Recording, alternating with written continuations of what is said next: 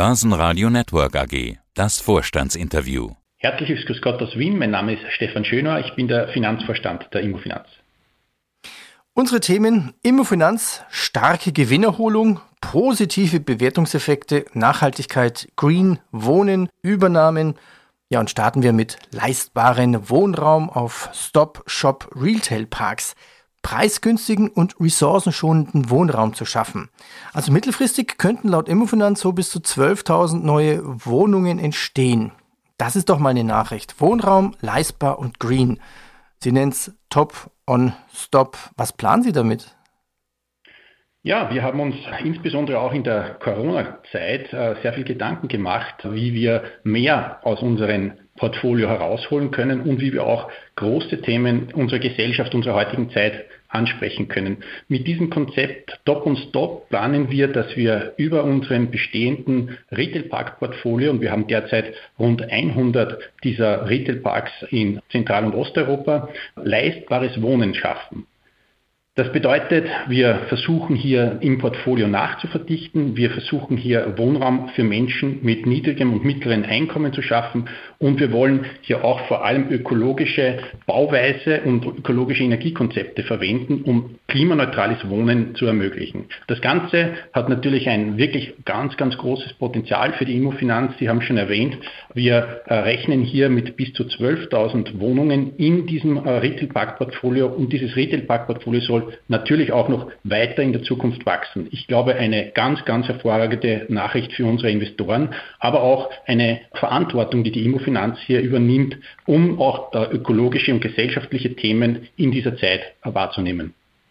Das Thema ist total spannend. Also ich glaube, ich könnte stundenlang fragen, aber noch ein paar Fragen, um das nachzuverstehen. Also Sie haben Retail Parks und bauen dann nachverdichtet, bedeutet ja meistens in die Höhe, also obendrauf, mit Holzbauweise in die Höhe. Aber wie hoch kann man denn mit Holz bauen? Ist das dann ein Holzhochhaus?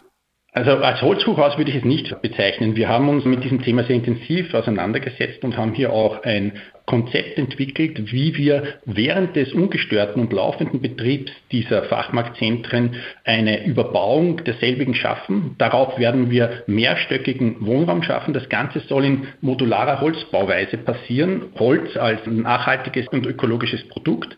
Und dieses modulare Konzept gibt uns auch die notwendige Flexibilität, um hier Wohnraum zu schaffen für kleine Wohnbedürfnisse, beginnend mit 35, 40 Quadratmetern, aber auch Familienwohnungen, die äh, beispielsweise zwischen 65 und 70 Quadratmeter haben können. Das Ganze ökologisch und nachhaltig. Es soll äh, hier drauf natürlich auch Photovoltaik, um hier den eigenen Strom zu erzeugen. Und das Ganze soll auch mit tiefen Bohrungen nachhaltig beheizt werden.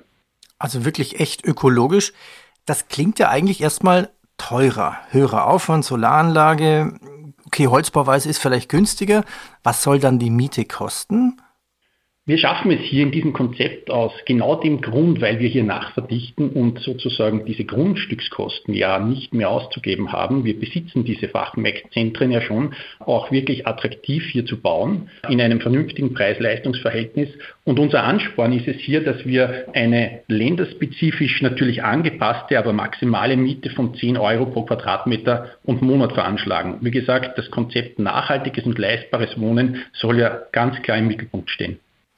Was ist das in Konkurrenz zu Wiener Mieten zum Beispiel?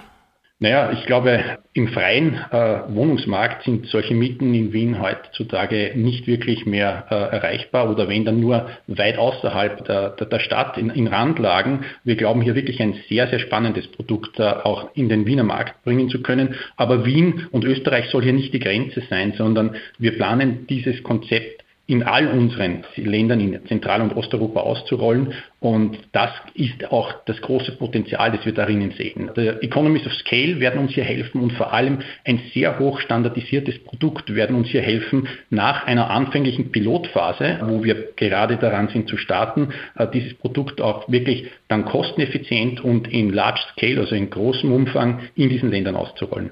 Ist eigentlich eine super Idee. Es ist schon verdichtet, es ist schon da das Grundstück ist schon bezahlt. Obendrauf Correct. quasi am Dach des Fachmarktzentrums. Das sind eigentlich nur noch zwei Faktoren, die das beschränken. Das eine ist die Genehmigung und das andere ist wahrscheinlich die Statik. Wie viele Häuser kann ich oben noch draufsetzen? Also wie, wie stark hält das Dach quasi? Die technischen Lösungen haben wir gelöst, äh, die technischen Themen haben wir gelöst und ja, Sie haben vollkommen recht, es ist jetzt natürlich ein Thema von Widmung und Genehmigung. Das ist in jedem einzelnen Standort zu prüfen und herzustellen. Wir sind ja auch dementsprechend vorsichtig mit unserer Schätzung herangegangen und haben einmal jetzt aufgerufen, dass wir rund 50 Prozent unserer bestehenden Fachmarktzentren mit so einer Verdichtung überbauen können. Und das hat natürlich enormes Potenzial, insbesondere weil wir auch mit dem Gesamtkonzept StopShop auf über eine Million Quadratmeter vermietbare Fläche im Retailpark beziehungsweise auf rund 140 StopShops mittelfristig wachsen wollen. Wann geht's los? Losgegangen ist es eigentlich schon vor einiger Zeit. Wir haben uns jetzt entschlossen, dieses Produkt und auch diese Idee äh, vorzustellen. Wir arbeiten an einem Pilotprojekt in Wien und es geht äh, sozusagen hier wirklich jetzt in Medias Res. Äh, wir arbeiten an äh, der Fertigung dieser modularen Holzbauteile und ja, Ziel ist es hier mit dem ersten Pilotprojekt 2023 live zu gehen. Also eigentlich haben wir Immofinanz immer vorgestellt mit Immofinanz, ein europäischer Gewerbeimmobilienkonzern. Das ändert sich ja jetzt ein bisschen. Wie sollen Sie in Zukunft heißen oder wie soll ich Sie in Zukunft betiteln? Also wir haben uns über die Namensgebung äh, der Firma in diesem Zusammenhang keine Gedanken gemacht. Äh, es ist richtig, dass wir bisher ein gewerblicher Spieler waren. Wenn Sie aber ein bisschen zurückblicken, hat die Immofinanz auch einen sehr, sehr großen Wohnungsarm gehabt. Wir haben 2014 die Buwok an die Börse gebracht, die später von der äh, deutschen Vonovia übernommen worden ist. Das heißt, wir haben eine Historie im Residential, im Wohnbereich. Dieses Produkt kommt aber nicht vorrangig getrieben aus der Ecke, dass wir jetzt unbedingt Wohnen machen wollen. Nein, wir wollen leistbares Wohnen machen. Wir wollen hier ein ökologisches Konzept umsetzen und wir wollen vor allem auch die Möglichkeit dieser Nachverdichtung und diese hervorragende Idee nutzen, weil sie einfach viele Themen unserer Zeit löst und in Ballungszentren ist das Thema leistbares Wohnen eines, äh, das wirklich auf der Tagesordnung steht in nahezu jeder Stadt und wir glauben damit ein ungeheuer spannendes Produkt geschaffen zu haben. Schauen wir uns Ihre Zahlen an. Also nächstes Thema. Positive Bewertungseffekte in Österreich und Deutschland unterstützen das Ergebnis. Gewinnerholung aufgrund geringer Covid-19-Effekte. Dividendenvorschlag jetzt 0,75 Euro erhöht. Das Konzernergebnis mit einem Gewinn von 228 Millionen Euro gerundet. Sie schreiben auch erfolgreiches Krisenmanagement in volatilen Zeiten führen zur deutlichen Steigerung des operativen Ergebnisses. Nennen wir auch da die Zahl, plus 73 Prozent auf 103 Millionen Euro. Was heißt denn oder was ist die Definition von erfolgreiches Krisenmanagement? Hätten Sie da ein Beispiel für uns? Ja, wir haben natürlich ein Beispiel und ich glaube, man kann das auch sehr schön äh, aus dem operativen Ergebnis ablesen. Wir haben es geschafft, das operative Ergebnis um 73 Prozent zu steigern und unser Konzept des Krisenmanagements war es, mit unseren Mietern, insbesondere auch mit den Retail-Mietern, hier einen sehr partnerschaftlichen Weg einzuschlagen. Wir haben mit unseren äh, Retailern querbeet sozusagen Verträge ausgehandelt, wie wir durch diese schwierigen Zeiten der behördlich angeordneten Schließungen gehen. Das ist uns erfolgreich gelungen. Wir haben Mietreduktionen gewährt und diese Mietreduktionen sind jetzt im ersten Halbjahr 2021 schon deutlich geringer. Sie haben sich äh, nämlich nahezu halbiert, äh, wie es noch in der Vergleichsperiode im Vorjahr war. Das hat zu einer starken Steigerung auch des operativen Ergebnisses geführt, neben Aufwertungsgewinnen, die wir im operativen Ergebnis in unserem erfolgreichen Development in Deutschland verzeichnen konnten. Und das ist eigentlich der größte Ergebnisbeitrag zu unserem tollen Konzernergebnis von 229 Millionen. Es ist das beste Konzernergebnis seit zehn Jahren und wir sind wirklich stolz auf dieses Konzernergebnis, das jetzt auch durch die Krise äh, äh, hindurchgetragen zu haben, diese schwierigen Zeiten überstanden zu haben und so rasch auch wieder auf den Wachstumspfad zurückkommen zu können. Ich hatte am Freitag ein Interview mit dem Analysten Bernd Maurer von Raiffeisen Research. Dann habe ich ihm die Frage gestellt, und was soll man denn eigentlich, er hat schon so vermutet, dass die Zahlen gut aussehen, was soll man denn eigentlich Immofinanz noch fragen, was wäre wichtig? Und das spiele ich mal ganz kurz ein. Grüß Gott, es spricht Bernd Maurer von Raiffeisen Research aus Wien. Ja, also kommende Woche habe ich ja noch ein Interview mit Immofinanz. Welche Frage müsste man eigentlich Immofinanz stellen? Bei der Immofinanz steht ein Thema zusätzlich mehr im Fokus, obwohl es auch die äh, Unternehmen betrifft, die ich vorhin genannt habe. Das sind steigende Leerstandsraten in Osteuropa. Hier haben wir über die letzten Quartale die äh, Leerstandsraten doch sichtbar zugenommen. Hier ist die diese Frage, wie geht das Unternehmen damit um? Was heißt das für die Mieten? Was heißt das für die Verlängerung der, der Kontrakte? Grundsätzlich das Ergebnis der Immofinanz sollte aber ebenso von positiven Neubewertungseffekten wie bei den anderen geprägt sein. Ja, dann gebe ich die Frage weiter. Wie sieht es aus mit den Leerständen in Osteuropa? Ja, ich glaube, wir können hier ein wahrscheinlich sogar im internationalen Biergroup-Vergleich sehr, sehr positives Ergebnis vermelden. Unsere Gesamtauslastung im Konzern liegt bei sehr hohen 96 Prozent und das, obwohl wir jetzt durch schwierige Zeiten in Covid-19 gegangen sind. Insbesondere unser Einzelhandel, also unser Retail-Geschäft, ist nahezu weiterhin voll vermietet mit über 98 Prozent Auslastung. Und im Bürobereich äh, ist die Auslastung leicht gesunken. Wir liegen hier auf 90 Prozent.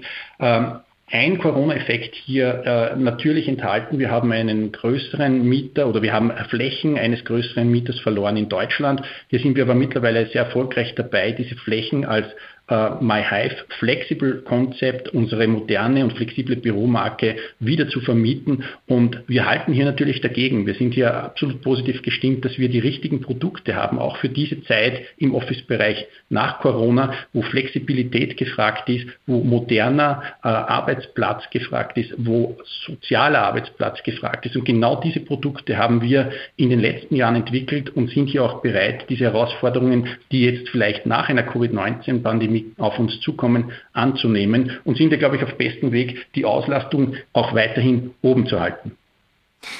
Hätten Sie ein Beispiel, was das eigentlich bedeutet? Flexibel? Also habe das so verstanden? Ich habe das so verstanden, dass es immer mehr, also die alten Mieter gehen quasi raus und die neuen Mieter sind teilweise Startups oder Programmierfirmen und die haben einen Auftrag, die brauchen dann für fünf oder sechs oder sieben Monate einfach Büroflächen für x Mitarbeiter.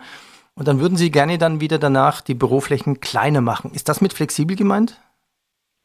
Unser flexibles Office-Konzept äh, fokussiert jetzt nicht unbedingt auf die Startups, sondern was wir anbieten, ist eine Office-Komplettlösung. Sie können sich so ein bisschen vorstellen wie einen äh, All-Inclusive-Urlaub in einem Hotel.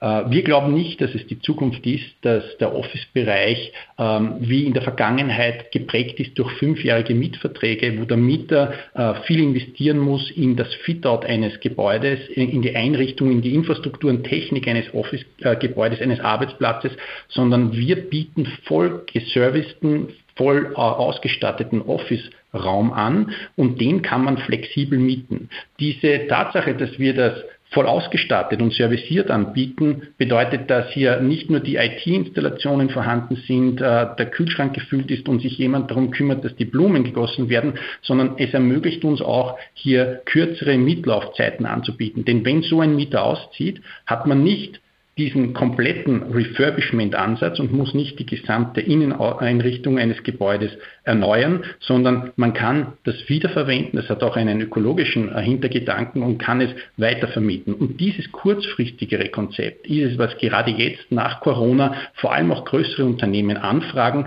wenn sie die Diskussion haben, ob Mitarbeiter beispielsweise längerfristig im Homeoffice bleiben und weniger Flächenbedarf haben. Genau mit diesem Produkt, das wir eigentlich schon vor Jahren begonnen haben zu entwickeln, punkten wir jetzt äh, in der Zeit um Covid-19, weil es genau das Produkt ist, das im Office-Bereich gefragt sein wird. Ja, ich glaube, das, das, das passt perfekt rein, weil wahrscheinlich wird es dann so sein, zwei, drei Tage Homeoffice, dann zwei Tage Büro. Büro muss flexibel buchbar sein. Und dem Kunden ist es ja dann auch egal, wie das Büro aussieht, welcher Boden er hat. Der, muss, der Boden muss ja nicht in der Farbe der CI Corporate Farbe sein, wahrscheinlich. Nein, ich glaube, diese erstens sind unsere Büros sehr, sehr schön und wirklich durchwegs ganz modern ausgestattet, sind dementsprechend an, ansprechend auch für, für diese Mieter und sie bieten dieses soziale Arbeiten. Es gibt hier allgemein flächengemeinsame Launches, es gibt hier entsprechend äh, großzügiges Angebot an Meeting- und Konferenzräumen, um dieses soziale Arbeiten, das immer mehr im Fokus steht und dass wir alle auch gelernt haben, dass es nicht ganz ersetzbar ist durch die Videokonferenz, die wir alle aus Homeoffice und Corona-Zeiten kennen. Genau auf diese Themen fokussieren wir uns hier und glauben, dass das auch ein dementsprechend erfolgreiches Konzept sein wird. Sie sprachen von die Buwag an, zack, dann von der Vonovia übernommen. Das bringt mich natürlich auf eine logische Frage. Es gab immer wieder Verflechtungen, gegenseitige Beteiligungen in den, ich nenne es mal Immobiliendreieck zwischen den drei großen Immowerten aus dem ATX, also zwischen S-Immo, Immofinanz und CR-Immo. Da scheint ja jetzt Ruhe eingekehrt zu sein. Ist denn davon auszugehen, dass man hier zukünftig drei einzelne Immofirmen auch zukünftig im ATX weiter sehen wird? Also diese Spekulationen will ich mir gar nicht anmaßen, was hier zukünftig passiert. Ich glaube, was wir gesehen haben, ist, dass Starwood sehr erfolgreich war mit ihrem Angebot in der CAIMO und die CAIMO jetzt auch mehrheitlich von Starwood kontrolliert wird. Unser Übernahmeangebot bei der SIMO ist leider gescheitert, obwohl wir hier mehr als 60 Prozent des Aktienkapitals auf unserer Seite hatten. Eine wichtige Bedingung für dieses Übernahmeangebot zu erfüllen, haben wir die gesetzlich notwendige Grenze von 75 Prozent leider nicht erreicht. Diese Entscheidung der Aktionäre der SIMO haben wir natürlich zur Kenntnis genommen und lassen uns jetzt einmal einfach alle Optionen offen und sind der Meinung, dass wir hier ein sehr, sehr solides Investment haben mit unserer Beteiligung an der SIMO, die auch nach einer Covid-19-Periode, nach dieser Pandemie auch zu den alten Ertragswerten zurückfinden wird, insbesondere dort auch im, im Hotelbereich, der vielleicht noch stärker gekennzeichnet ist von den Auswirkungen der Covid-19-Pandemie. Und wir sind ja zuversichtlich, dass sich auch diese Beteiligung sehr, sehr positiv entwickeln wird. Für uns ist das eine Beteiligung in der Größenordnung eines Büroturms, wie wir ihn beispielsweise gar nicht vor langer Zeit in Warschau gekauft haben. Äh, rund 400 Millionen Investitionen, eine sehr, sehr solide Rendite, die wir hier bisher erwirtschaftet haben und die die die wir auch weiterhin mit der ESIMO erwirtschaften werden. Ich spreche hier von netto nach Steuern einer, von einer Rendite von ungefähr dreieinhalb Prozent. Das ist ungefähr das Gleiche, das man aus so einem Büroturm herausbekommt. Und deswegen sind wir auch hier sehr zufrieden. Diese Beteiligung ist ein wichtiges Asset für die Immofinanz, eine wichtige Investition. Sie ist aber auch nicht das Allerwichtigste und nicht der ganze Fokus des Managements. Äh, wir haben, wie man hier, glaube ich, auch mit unserer Präsentation der Halbjahreszahlen sieht, absolut alternative Wachstumsmöglichkeiten. Wir haben neben dem Thema Top und Stop, das ja ein Milliardenprojekt äh, ist äh, für die mittlere Zukunft, auch ganz kurzfristige Wachstumsmöglichkeiten geschaffen. Wir haben viele Transaktionen geprüft, auch in der Zeit um Covid-19 und haben derzeit eine Wachstumspipeline, die ebenfalls rund eine Milliarde stark ist, die werden wir umsetzen, die werden wir erfolgreich umsetzen und so auch äh, Liquidität, die die Company derzeit vorrätig hält. Äh, und wir haben sehr viel Liquidität zurzeit. Wir haben über eine Milliarde liquide Mittel zur Verfügung. Die werden, werden wir wieder einsetzen, indem wir in dieser Pipeline auch investieren. Und das ganz klar mit dem Fokus, weiterhin im Bürobereich MyHive zu wachsen und auch weiterhin unser Stop-Shop-Portfolio auszubauen. Klingt nach viel Zuversicht, vor allem bei der Liquiditätsausstattung genial. Schließen wir das Interview ab. Wie ist denn der Ausblick für den Kapitalmarkt bis zum Jahresende? Also natürlich haben wir keiner die Glaskugel und äh, ich glaube, jeder ist sehr gespannt, was der Herbst und Winter bringen wird, wenn wir auf die Entwicklung der Pandemie blicken. Wir sehen steigende Zahlen breit durch Europa. Ähm, auf der anderen Seite sehen wir auch eine Impfrate, die deutlich nach oben geht. Und das stimmt uns eigentlich zuversichtlich. Und wir sind hier ähm, überzeugt davon, dass wenn wir äh, entsprechend hohe Impfraten weiterhin sehen, dass wir diese Pandemie auf kurz oder lang vollkommen unter Kontrolle bekommen werden. Unser Geschäft im Retail-Bereich ist nahezu vollkommen zurückgekehrt auf die Niveaus, die wir auch vor der Krise hatten. Und äh, wir sind, glaube ich, gut gerüstet auch durch die nächsten Monate, auch durch diesen Winter zu kommen und werden alles daran setzen, dass wir diese Krise gut und stark hinter uns bringen und so schnell wie möglich unsere Wachstumsziele umsetzen. Herr Schönauer, ich danke Ihnen. Danke. Vielen, vielen herzlichen Dank. Schöne Grüße. Das Börsenradio Nummer 1. Börsenradio Network AG.